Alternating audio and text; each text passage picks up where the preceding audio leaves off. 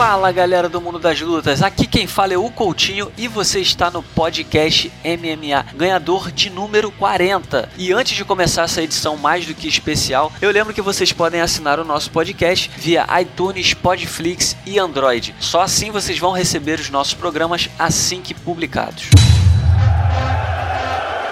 Ladies and gentlemen.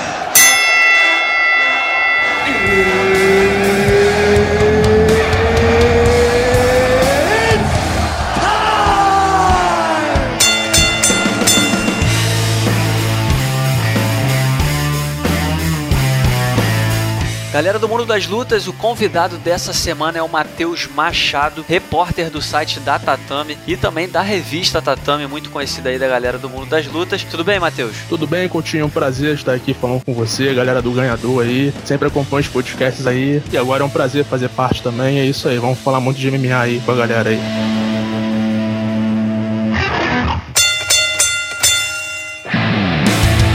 Matheus, a gente teve no último fim de semana o UFC Fight Night direto de Austin, nos Estados Unidos, e a gente teve três brasileiros em ação, né? O saldo foi negativo, porque o Massaranduba, Francisco Massaranduba, acabou derrotado na decisão contra o James Vick. O Thiago Pitbull acabou nocauteado pelo Curtis Millender, estreante, novato. Mas o Carlos Diego Ferreira voltou depois de dois anos afastado e venceu por nocaute o Jared Gordon. Queria saber de você, algum resultado te surpreendeu? Algum desses resultados que você destacaria? Olha, eu vou falar do brasileiro, do Carlos, né? Pelo fato de estar dois anos parado, o fato dele estar muito tempo inativo do esporte, o fato dele ter voltado com um nocaute ainda no primeiro round, foi um fato que me surpreendeu. A gente sabe da qualidade dele, antes dele ter recebido a suspensão, ele veio de vitória, veio de uma boa vitória, mas o fato dele ter voltado depois de um longo tempo e ter conquistado um nocaute assim no primeiro round foi um fato que surpreendeu, não deixa de surpreender também, né? E também eu gostaria de citar a luta principal, né? Porque todo mundo sabe da qualidade do Donald Cerrone, mas para mim, na minha opinião, o Jens Medeiros era o favorito. Não sei se você compartilha da mesma opinião, mas para mim o Medeiros Medeiros ganharia a luta. E o Cerrone nocauteou, faltando dois segundos, se eu não me engano, para terminar a luta. Então foi, foi um fato surpreendente para mim também.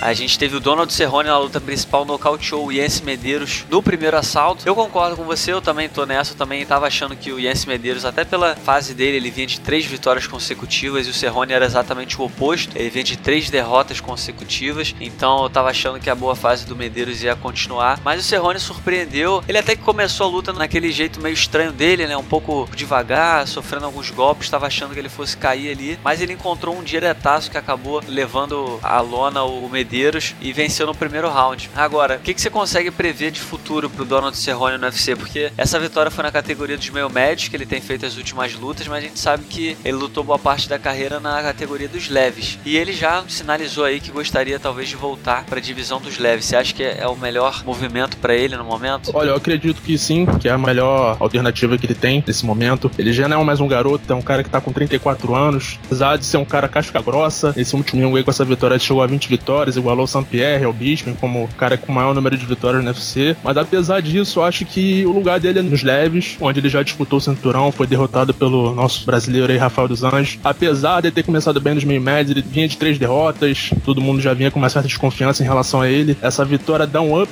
na carreira dele, né, na verdade. Mas eu acredito que sim, o futuro dele deveria ser nos leves. Acho que ele tem condições de se dar melhor por lá, sim. Eu também acho. Acho que na categoria dos leves ele tem. É um pouco mais competitivo. Ele é um bom lutador nas duas categorias, mas eu acho que na categoria dos meio médios é um pouco mais indigesto. Prova disso que ele três derrotas contra caras como o George Masvidal, o Darren Till e o Rob Lawler. Pô, são caras de altíssimo nível que ele enfrentou e acabou sendo derrotado. E na categoria dos leves, acho que até tem umas lutas interessantes, né? Tem o Poirier que tá aí, é top 5. O Edson Barbosa ele já enfrentou, o El Álvares também. O outro cara do topo ali seria só o Tony Ferguson. Mas tem lutas boas para ele, tem Kevin Lee também de bobeira, enfim. Eu acho que seria uma boa decisão também pro Donald Cerrone voltar para a divisão dos leves e vendo que dá. Em relação a essa questão que você citou também muito bem, essa questão da idade, de ele já ser um veterano. Ele já luta há muito tempo, ele tem pinta de veterano, mas ele não é tão velho assim, né? Ele tem 34 anos. O problema é que ele é um cara que tá sempre ativo, tá fazendo luta atrás de luta e eu acho até que isso tá cobrando um preço porque a gente tem visto nas últimas lutas o queixo dele não é mais o mesmo, né? Não sei se você concorda, mas a gente vê a cada luta que ele não aguenta mais tanta pancada quanto antes. Concordo plenamente. Como você bem disse, a gente já tá observando demonstrando isso nas últimas lutas dele. É um cara que tá sempre nativo aí, fazendo 3, 4 lutas por ano. E isso tem um preço, né? Quando chega uma certa idade, o queixo já não fica mais o mesmo, qualquer pancada ali já não absorve da melhor forma, então. Pancada nos leves é um pouco mais leve, né? É, já tem essa diferença aí. E como você bem disse aí também, acho que tem bons desafios pela frente para ele na divisão dos leves. Acho que seria uma boa escolha para ele, sim.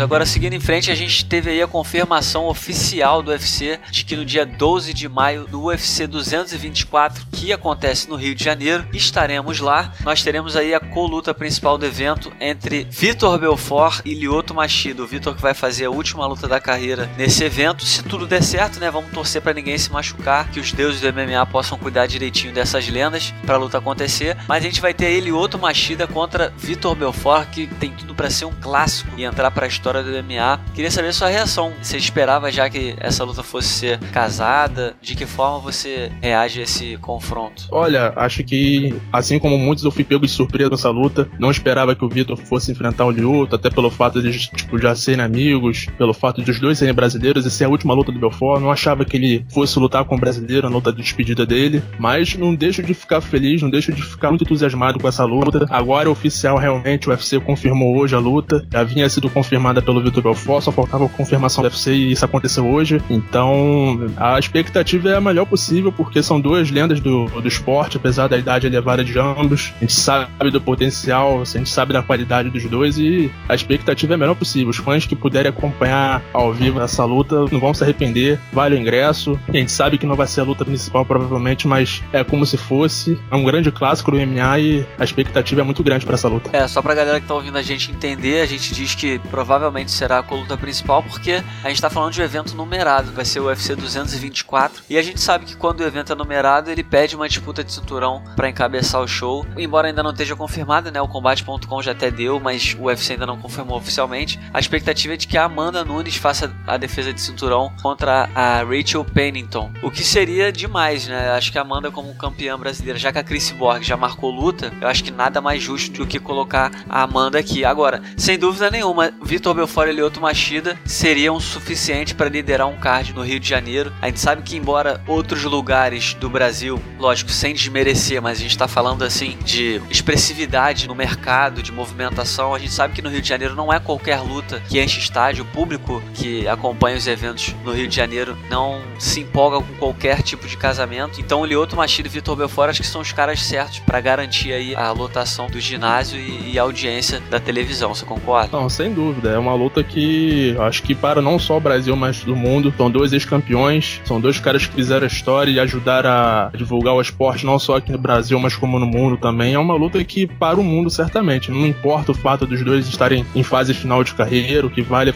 é a trajetória dos dois. Então, sem dúvida, é uma luta que a gente vai torcer para que nada de errado, para que aconteça realmente. Vamos torcer para que o melhor vença. Agora, você consegue apontar um favorito entre os dois? Porque os dois vêm de vitória, mas foram vitórias assim. O Vitor venceu o Nate Marquardt exatamente no Rio em junho do ano passado, mas não foi aquela vitória expressiva, empolgante. E o Lioto menos ainda, né? Venceu o Eric Anders, uma decisão polêmica no UFC Belém, agora em fevereiro. Então, eu acho assim que eles chegam, eles estão chegando no mesmo nível. Acho que é uma, uma luta bem competitiva, eles não estão mais na melhor fase da carreira deles, estão mais perto da aposentadoria do que cinturão ou qualquer outra coisa. O Vitor principalmente, né, já que é a última luta, mas assim, é, eu nem sei sinceramente, mas queria saber se você, você sabe quem você colocaria como favorito nessa luta? É muito complicado de dizer. Eu acho que, falando em relação à luta em si, acho que os dois primeiros rounds são favoráveis ao Vitor, pelo fato da explosão, por toda a característica nocauteadora dele. Acho que os dois primeiros rounds ali são, são favoráveis a ele, vai tentar partir para cima com tudo, para tentar definir logo. Eu acho que passando desses dois primeiros rounds, se não tiver um vencedor, acho que a situação já muda de figura. Eu acho que o, o Lyoto teria mais ritmo para aguentar uma luta de 5, 3 rounds. Eu acho que para o segundo round já muda de figura. Eu acho que o Lyoto poderia levar melhor justamente pelo ritmo, né? Na última luta ele já fez uma luta de cinco rounds, é, aguentou bem até, é, se não me engano, travou um bom ritmo na luta. Então acho que passando dos dois primeiros rounds, se não tiver um vencedor, acho que a situação fica mais favorável pro Lioto. É, vamos aguardar aí, em primeiro lugar, que a luta aconteça, né? Porque eu acho que é uma luta que tem muita gente querendo ver. Vai ser um presentaço pro fã que vai ter a oportunidade de acompanhar o UFC Rio. Mas a gente sabe que a gente sempre fica com aquele pé atrás, né? Que nada aconteça, que ninguém se machuque. O Vitor principalmente, porque o Vitor deveria ter feito a luta de despedida em janeiro, acabou não podendo fazer porque o Uriah Hall, seu adversário, teve problemas no corte de peso. Mas o Lioto também não é um cara que tem um histórico de se lesionar muito, então eu acho que tá seguro, essa luta vai acontecer e, e todo mundo vai ficar feliz em assistir.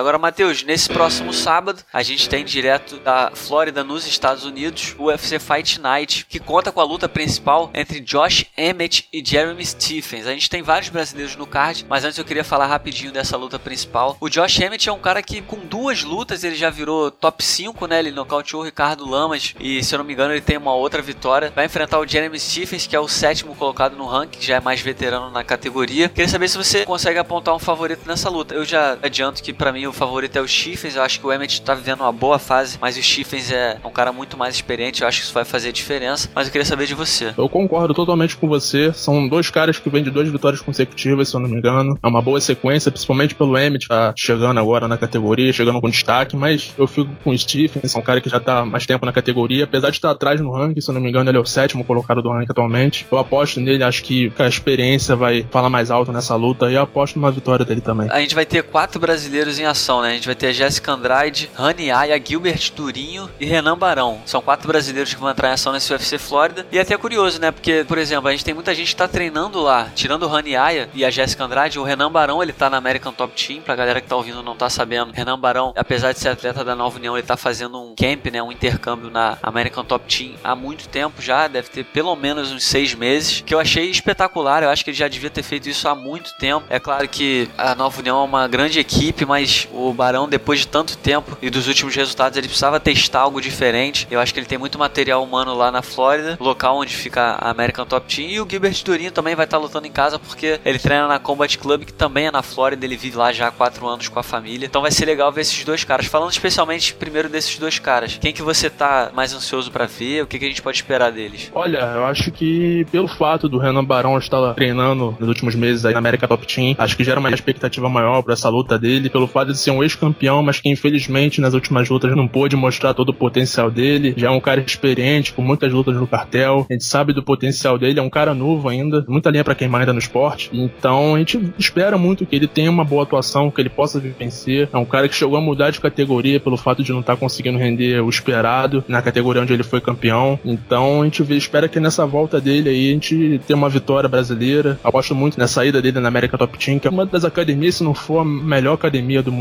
É uma academia que produz muitos campeões, que tem um material humano excelente, então acredito que, Renan Barão possa ter sim uma boa atuação para vencer no sábado. Em relação ao Durinho, é um cara que na última luta ele já mostrou uma evolução muito boa na trocação. É um cara que a gente sabe que tem uma excelência no jiu-jitsu, mas que na, na última luta ele foi muito bem na trocação, venceu até por nocaute. Então a gente espera uma boa atuação dele também. Acho que tanto ele como o Barão tem boas chances de vencer. E é isso, esse é meu palpite. Acho que teremos vitórias brasileiras nessas duas lutas também. É isso que a gente espera, né? Até porque o placar do ano a gente já teve aí 23 lutas de Brasil versus resto do mundo e a gente tem 12 derrotas brasileiras e 11 vitórias. Então tá na hora aí esses quatro. Eu tô confiante de que eles vão virar esse jogo para botar o saldo positivo. Na coluta principal a gente vai ter a Jéssica Andrade enfrentando a Tessia Torres. Tessia Torres que é da American Top Team, equipe da Ioana Jedretic e a Jéssica Andrade brasileira aí que tá muito bem colocada na categoria. Na última luta ela venceu a Claudinha Gadelha. Tem tudo aí para se garantir como próxima desafiante a cinturão. Eu acho que diante da situação da categoria, diante das últimas apresentações dela e da revanche, né, da Ioana contra a Rose que já tá marcada para abril, eu acho que se a Jéssica vencer, ela se garante como próximo desafiante, né? Ou você acha que tem alguém que pode acabar furando essa fila? Não, concordo plenamente com você. A atuação da Jéssica contra a Claudinha foi uma coisa espetacular, um domínio do início ao fim. E, pô, a gente sabe que, que a Claudinha tem uma, umas atuações muito boas também, é uma lutadora muito bem colocada na categoria, é a mais desafiante, boas lutas contra a Ioana. Então isso valoriza ainda mais a, a vitória da, da Jéssica, que vem muito embalada para essa luta aí contra a Tessia Torres. Então acredito sim também na vitória dela. Acho que essa vitória contra a Tessia Torres, acho que vai credenciá-la de vez na disputa de cinturão, para ela fazer também uma revanche, quem sabe, né, contra a Ioana. Não tá no nosso tema agora, mas acho que numa possível re nessa revanche entre a Ioana e a Rose na Majunas, acho que a Ioana leva e se torna campeã novamente. Seria bom ver a Ioana contra a Jéssica Andrade novamente. É, e eu acho que a Jéssica tem boas chances, cara. Contra a Rose principalmente. Se a Rose manter o título, não sei se vai acontecer. A gente tem que esperar para ver. Só vou escolher o meu lado depois da promoção para saber se a postura das duas vai continuar a mesma. Agora ainda fica meio difícil de, de prever o que vai acontecer. Mas se eu tivesse que escolher hoje, eu estaria contigo. Eu acho que a Ioana também vai conseguir se recuperar e vencer mais uma vez uma disputa de título. Matheus, pra gente fechar o nosso programa, queria saber a tua opinião sobre uma notícia muito curiosa, né, que a gente não tá acostumada a dar, mas a gente teve nessa semana a confirmação de que nosso querido Elias Teodoro vai ser o primeiro ring boy da história do Invicta FC. Queria saber a sua opinião em relação a isso. O que, que você achou? É algo que a gente não tá acostumado, né? Porque a gente tá acostumado a sempre ver e falar sobre Ring Girl. Só que o Invicta FC, que é um evento exclusivamente com lutadoras mulheres, está sendo pioneiro mais uma vez e vai estar tá aí promovendo um ring boy escolheu o Elias Teodoro, que é um cara pintoso, um cara bonitão. Ele já tinha feito isso antes, no evento lá do Canadá, ele é canadense, mas agora vai fazendo Invicta para um público muito maior. O que, que, você achou dessa notícia? Olha, eu diria que eu achei bem justo, porque a gente vê o mundo do MMA muito dominado assim pelos homens, cercado de rank girls em praticamente todos os eventos aí. E a gente sabe que nos últimos anos não tem sido assim. As mulheres têm consumido cada vez mais o esporte, praticado o esporte. A gente vê cada vez mais as mulheres sobressaindo no esporte. Nossas duas campeãs são brasileiras, a Cyborg e a Amanda. Então acho que sim, acho que é bem justo isso. A mulherada acompanha cada vez mais aí o esporte. Acho que foi uma escolha certa do Invicta, que é uma organização feminina, né? Acho que foi uma boa escolha, sim. E o legal é que, pra galera ficar sabendo, é que no Invicta ele vai poder expor os patrocinadores, né? Algo que ele não pode fazer no UFC. Pra quem não sabe, no UFC os lutadores só podem usar uniformes da Reebok, que é a patrocinadora oficial do Ultimate. Mas no Invicta, o Elias vai poder usar outros patrocinadores. Então acaba sendo também uma outra forma de fazer dinheiro, né? Os lutadores do UFC muitas vezes reclamam dos salários que eles recebem. Então no Invicta UFC ele vai acabar podendo ter uma nova fonte de renda. Você acha que de alguma forma isso vai abrir porta para outros lutadores do UFC ou sei lá, modelos? Você acha que vai ser uma coisa mais comum ou você acha que é uma coisa mais esporádica? Olha, vai ser uma coisa que vai ser interessante acompanhar. Acho que pelo fato do Eli, Elias Teodoro ter tá abrindo essas portas, né? Sem dúvida nenhuma, acho que outros lutadores vão se interessar, não só do UFC, como de outras organizações também. Acho que vai ser interessante acompanhar isso aí. E a gente vai estar tá aguardando aí para ver como é que vai se desenrolar essa situação.